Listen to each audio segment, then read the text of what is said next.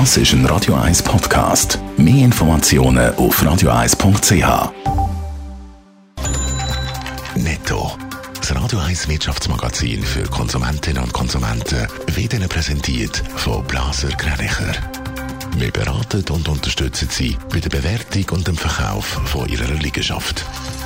blasergreinicher.ch Dave Burkhardt.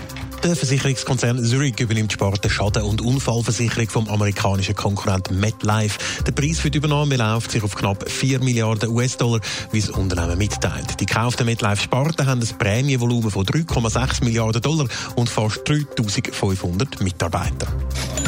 Der italienische Edelautorbauer Ferrari braucht einen neuen Chef. Der Luigi Camilleri tritt aus persönlichen Gründen per sofort ab. Das hat das Unternehmen gestern Abend noch bekannt gegeben. Außerdem gibt er auch den Posten als Chef vom Verwaltungsrat von Philip Morris International ab. Der Luis Camilleri hat Ferrari seit 2018 gesteuert. Gehabt. Kreditkartenfirmen Visa und Mastercard blockieren ihre Karten für die Website Pornhub. Zu dem Schritt hat sich Visa und Mastercard nach einem Bericht von der New York Times entschieden. Laut dem gibt es bei den Videos auf Pornhub Szenen von Gewalt und auch Kinderpornografie.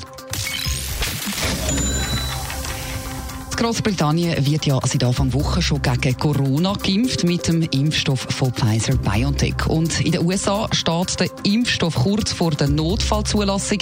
In der Schweiz will man in Sachen Impfstoff nichts überstürzen. Das macht die Zulassungsstelle Swissmedic heute nochmal deutlich, Dave Burkhardt. Eine Notfallzulassung, wie es das beispielsweise in den USA oder eben in Großbritannien für den Corona-Impfstoff gegeben hat, das ist in der Schweiz so nicht vorgesehen. Das schreibt Swissmedic in einer Medienmitteilung von heute am Morgen. Solche Notfall Genehmigungen sind nicht gleichbedeutend mit einer ordentlichen Zulassung und auch in Ländern, wo die rechtlichen Instrumente für eine Notfallzulassung vorliegt, sind die Prüfungen der einzelnen Impfstoffe noch nicht fertig abgeschlossen, auch wenn schon geimpft wird. In der Schweiz ist so ein zweigleisiges Vorgehen gesetzlich verboten und auch Bundesrat und Parlament haben sich dafür ausgesprochen, dass Swissmedic die eingereichten Unterlagen für die Zulassung von einem Corona-Impfstoff nach wissenschaftlichen Kriterien sorgfältig soll prüfen und da ist man eben weiterhin dran.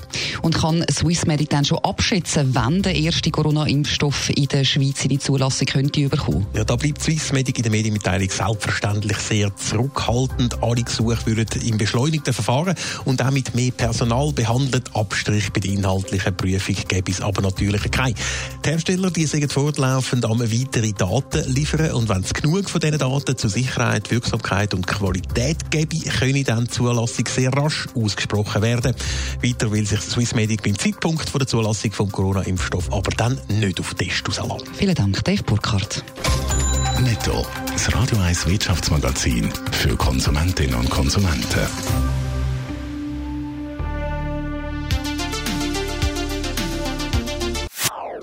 Das ist ein Radio 1 Podcast. Mehr Informationen auf radio1.ch.